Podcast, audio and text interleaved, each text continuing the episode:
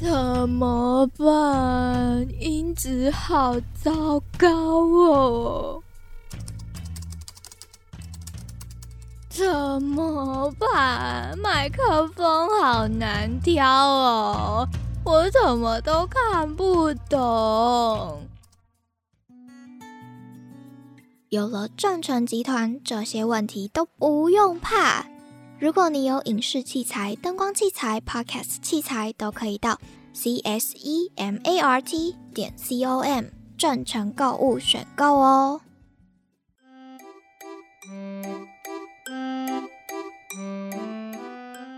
痛痛去去走，欢迎收听无痛日文，我是 Karen。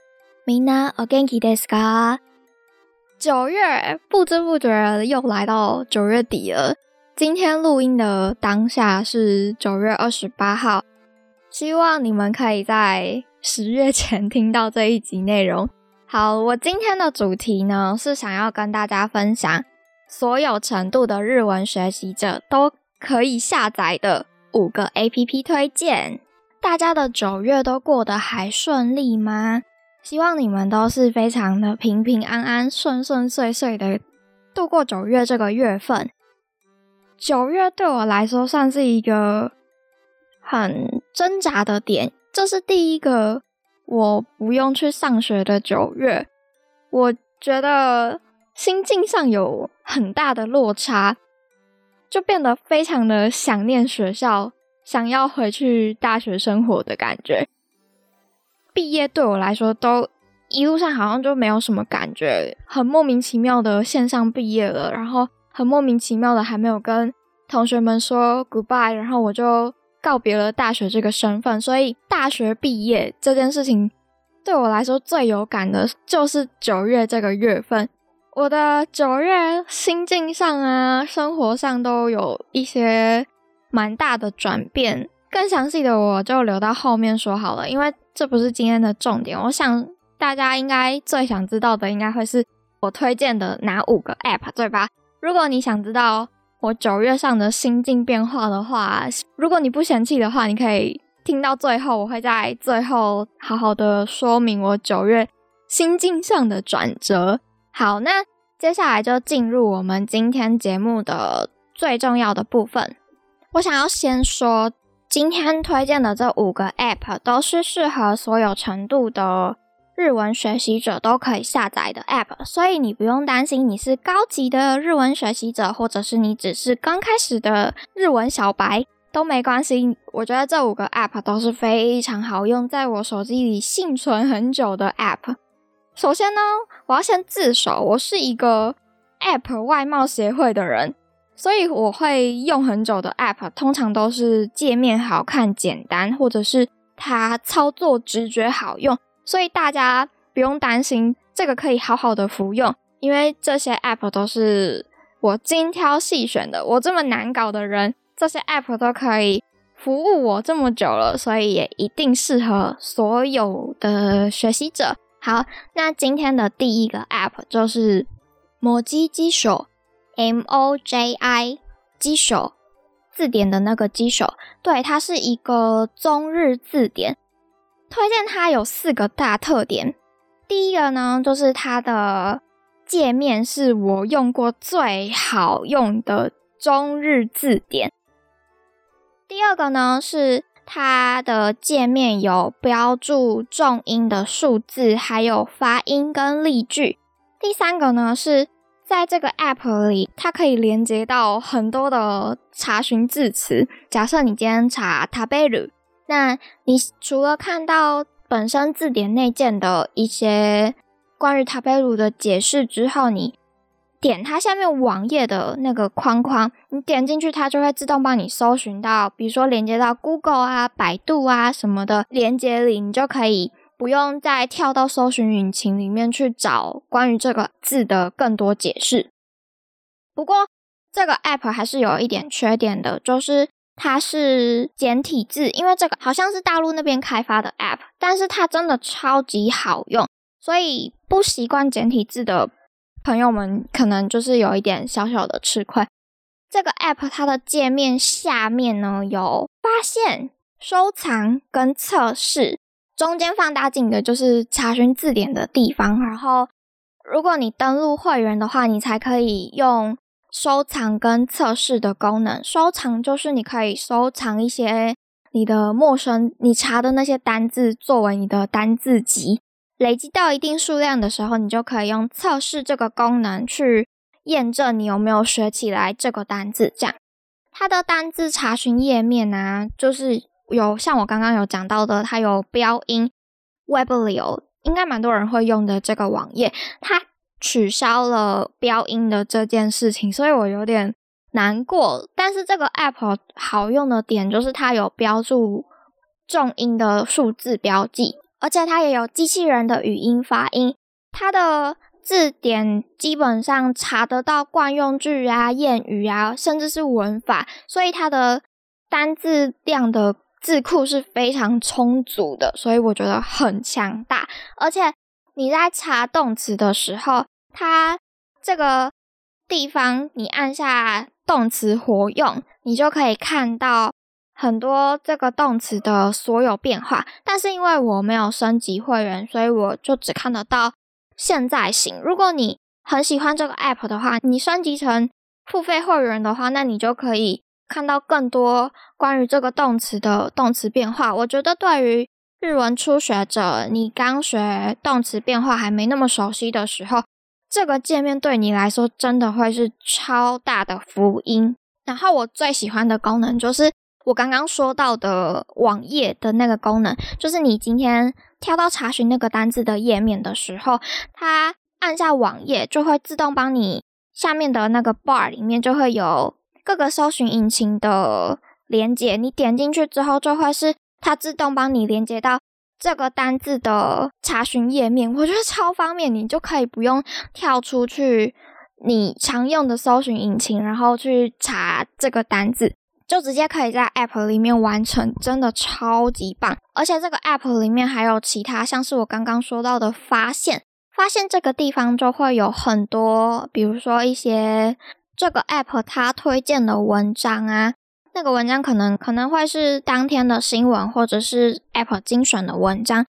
在发现的这个页面里面，你也可以看到其他会员他们同整的一些主题性的单字集，对于。我来说，我是一个非常讨厌背单字是从 r u 为 o 开始啊，然后 i，然后 e 以斯类似这种单字顺序排列下来的这种单字集，我会觉得压力很大。没有一个主题关联去背的话，就只能背 r u 为 o 顺序的单字，会让我觉得很不好玩。我觉得背单字就是要照主题性的去背，会是比较。好去记忆的一个方式，所以这里有别人整理好的主题单字集，不觉得超棒的吗？不用自己去整理，超适合我这个懒人的。再来的第二个我想推荐的 App 叫做 Kanji Yomigata Tegaki Kensaku Jiden。这个 App 的特点就是跟它的字典名称一样，就是用汉字手写输入来查询的字典。这个字典就是查询汉字的读音。比如说，你今天看到一个汉字，它在中文里面是没有对应的汉字，所以你不能用中文去输入到你常用的字典里的时候，你就可以用这个 app，你去手写输入之后，它就会跳出来选项，告诉你说你是不是要查那个字。然后你点了你查的那个字之后呢，它有列出音读跟训读，还有动词的发音。非常的完善，就是你可以知道这个汉字它的各个发音。但是这个 app 的缺点就是它的广告有点多，而且你也找不到有付费升级可以去广告的地方，这是一个小小可惜的点。但是相反的，也觉得这个 app 超佛心的，这么好用的 app 还没有收钱，有一点广告还是可以接受啦，不然他们这个 app 要赚什么？这个 app 我很喜欢的一个功能，跟前面我提到的那个某机机手的网页功能很像，就是你今天查好一个单字，你除了可以看到音读、训读的发音之外，它旁边有一个按钮叫做 Web 机手，你按下去之后，它就会帮你跳到搜寻引擎的，有时候可能会是 Weblio 的字典的网页，有时候可能会是 Google 引擎它帮你搜寻好的字典的部分。我觉得这个功能超级贴心的。如果你想要看到这个字的例句啊什么的，你就可以不用再跳到 Google 的搜寻页面，然后去打你原本的要查的那个字，再去看那些内容。你就只要点一个按钮，它就会自动帮你跳出去。我觉得超方便的。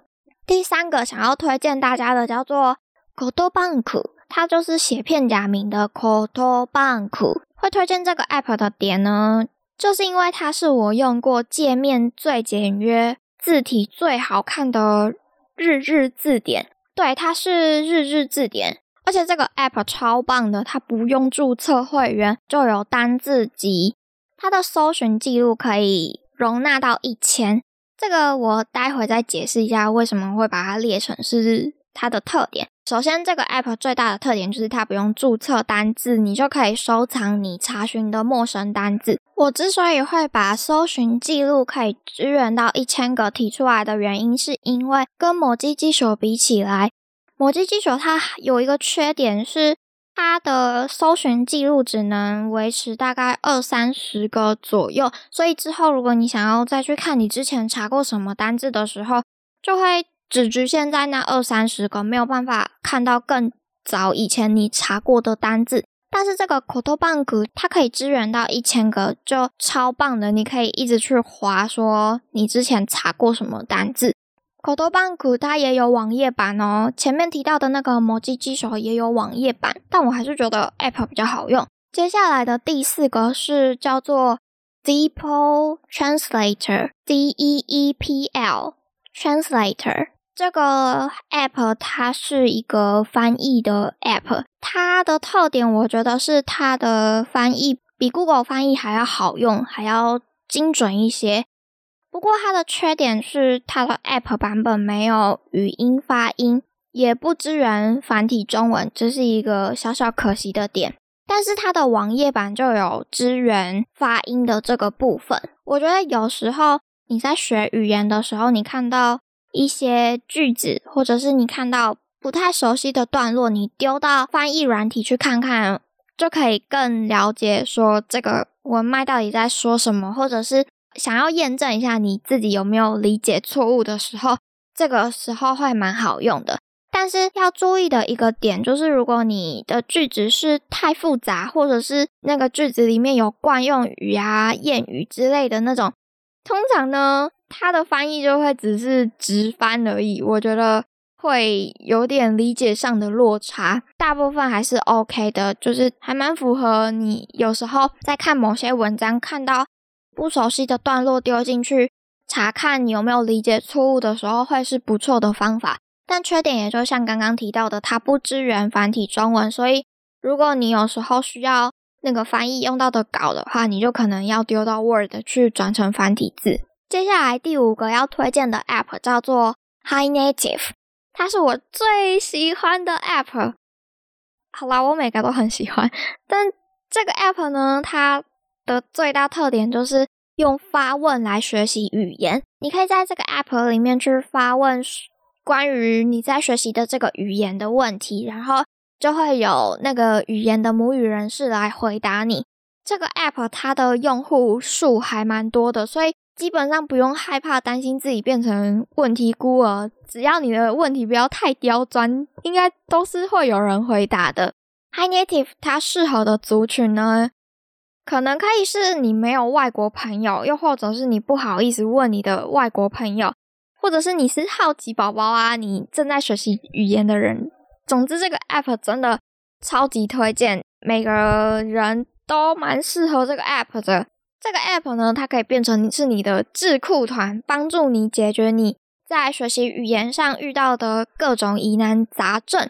你也可以是别人的智囊团，帮助其他人。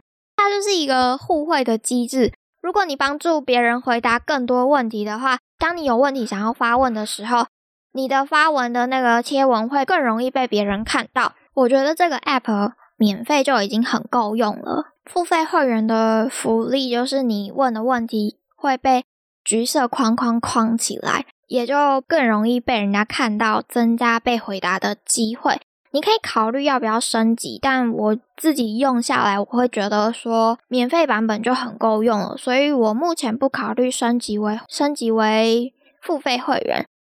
基本上我问过的问题，大概一两个小时我就会得到母语者的回答，所以我觉得基本上还蛮棒的点，就是它的用户数很多，不用害怕你问问题没有人回答。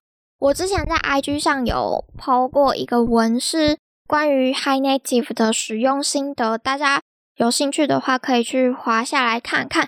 以上就是我推荐的这五个 App，是即使我换手机或者是换设备，我仍然会想要下载回来的学习语言必备的 App，希望对大家都有帮助。然后我想要跟大家宣布一个消息，这个消息就是。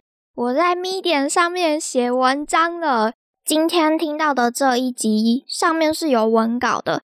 如果你想要看到文稿的话，你可以在资讯栏上面点开。我会把这一集的文字稿放在我的资讯栏连接上面，大家可以去点来看看。我也有附上每个 App 的下载连接，大家一定要去载来玩玩看，好不好？希望你们可以给这些 App 一个机会。这些真的都是我的爱用 App，真心推荐。会决定开始想要写 Medium 上面的文章的原因，是因为我觉得有时候写文字对于我来说会是更便捷的方式。因为录音的时候，我会需要注意到我家附近现在是不是够安静，有办法让我顺利的录音的。目前的想法就是说，我先打下文字稿，然后。等我有时间，等我方便的时候，我再来录音。又或者是可能我先录好一个音档，然后我再转成文字稿。想说转成文字稿，对于不方便收听的时候的人们来说，也会是一个蛮便捷的方式。所以呢，我就决定开设了 Medium 这个账号。我的 Medium 这个账号叫做 Karen 很面白。这个名字我觉得有一个很有趣的故事。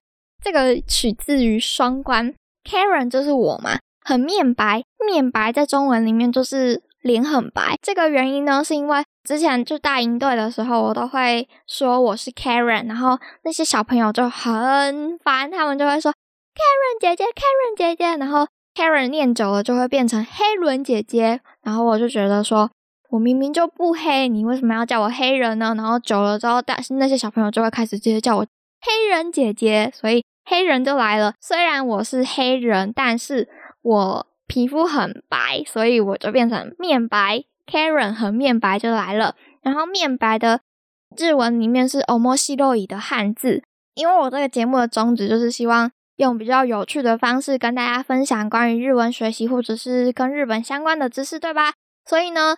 我也是一个很有趣的人，所以 Karen 和面白就这样诞生啦。大家可以去帮我支持一下吗？如果你有想要先，因为我不确定我音档会先出还是文字稿会先出，所以你们都可以帮我追踪起来好吗？希望我的那个 Karen 很面白这个平台呢，我的追踪者可以超过一百，这样我就可以去申请 Medium 的 Partnership。我就可以领微博的稿费收入了，再拜托大家了，我现在很缺钱。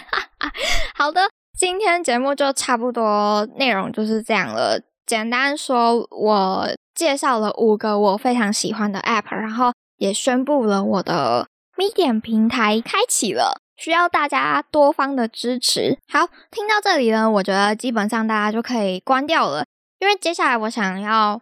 讲的是关于我的九月的一些心境上的变化。那如果你不嫌弃想要听完的话呢，嗯，也是可以啊，因为这是我想要记录一下我自己的一个心境的变化。通常九月对学生来说就是一个开学的季节，但现在我已经大学毕业了，这是第一个我没有上学的九月，所以我会觉得说，哇，我毕业之后最有感的，居然就是这个九月的当下。之前六七八月，我都觉得好像还在放暑假，好像就是很莫名其妙的有一个毕业典礼，还没有跟朋友告别完，就告别学生身份的感觉都还没有那么强烈。直到九月，看到学弟学妹们他们陆陆续续的开学，然后在讨论一些课本啊、学业上的问题的时候，我才惊觉，哇哦，我真的毕业了耶，好不可思议哦。然后九月我在积极的找工作。结果都没有到很差，也都还算顺利，但就有点曲折，所以我目前还是待业的状态。其实我觉得待业 这个压力其实蛮大的耶。虽然我的家人不会说，就你怎么不赶快去找工作，然后你身边的朋友你都已经找到工作了，为什么你还在家里之类的，他们都是非常支持我在做我想做的事情，但是。就自己还是会觉得说，天哪，我好没有产值哦！我怎么就待在家里，好像当米虫一样？我一直觉得我是一个很早熟的人，我觉得我的心态已经准备好，我想要出社会，我想要赶快为家里尽一份心力的时候呢，可能我本来以为我目前的心境已经够坚强到我可以去承受很多的压力的时候，我才发现，其实我。没有诶，我过度的说服自己说我已经长大了，我已经 OK 了，我已经准备好了。但其实我的心理状态是还没有准备好的，只是我以为我准备好了。所以这一路的过程中，我就受到了很多的成长上的挣扎。我一直以为我是这样，可是其实我并不是这样。我一直呈现在这个回圈里面，就有点难过，有点有点无能为力。我推荐你们一首歌，这首歌叫做木岩镜的《错过》。木岩镜是一个台湾的独立乐团，不过他们目前已经休团了，我有点难过。错过呢，就是在讲我九月以来的心态。这首歌的歌词真的是每一句都砸中我的心。我稍微念一下这首歌的歌词，大概就是我奋力伸出手，想要抓住些什么，以为自己可以变成英雄。却好像走迷宫，好困惑，有谁能懂？走了几步以后，突然回过头，发现自己原来错过这么多。过去那个我看着我，也在嘲笑我。庸庸碌碌的生活，是否从没想过到底为谁而活？也想拾起过往的那股冲动，放开手去追求那份感动。哦，我真的是看到这首歌的歌词会。有点想泛泪的感觉。我觉得我大学做了很多事情，做了很多的努力，可是其实我回头去看，我发现我自己还是错过了好多的事情，还有很多该在学生阶段该去尝试的事情，我都还没有尝试完。我就这样莫名其妙的毕业了，然后我就觉得回过头去看看，会觉得那个过去的我好像在嘲笑我没有好好的做完这件事情。还在学生阶段的时候。就会拼了命的想要赶快出社会，赶快成为我心目中我想成为的那种英雄。但其实我毕业后什么都不是，我过往的那些努力就是为了想要成为心目中的英雄。但我真正出社会之后，我才发现我太过于理想了，我没有办法去成为我的英雄，所以就是有种很深深的被背叛的感觉。所以我现在真的超级迷惘的。我想，这应该就是成长中的挣扎吧。可能我现在思考的点会让人家觉得我在杞人忧天，我在庸人自扰。想到什么就不要去想那么多，直接去做就好了。可能会有人这样想，但我就觉得说，我还是很想要想清楚这些点，我才有办法继续向前。这些就大概是我九月以来历经的成长中的挣扎。我会继续成长茁壮，继续成为。无坚不摧的人类，祝福我顺利吧！谢谢大家听完我的 murmur，不管你有没有听到最后呢，我都非常感谢你愿意花时间来收听我的节目。希望我的前面那些推荐的五个 app 都可以对你有一些帮助。希望十月的大家呢都可以是顺顺利利、平平安安的。最后的最后，希望你可以花一点时间帮我订阅一下这个节目，然后分享给你身边有需要的朋友们。如果你有一些关于节目上的心得啊，或者是想要听到什么样的主题呢，都可以到 Instagram 私讯我。希望这个节目都可以陪着大家一起征服日文。真的非常感谢大家一路以来的支持，这一年多我录节目的时候真的是非常开心、非常快乐的。先祝大家一切顺利啦！我们十月见，拜拜。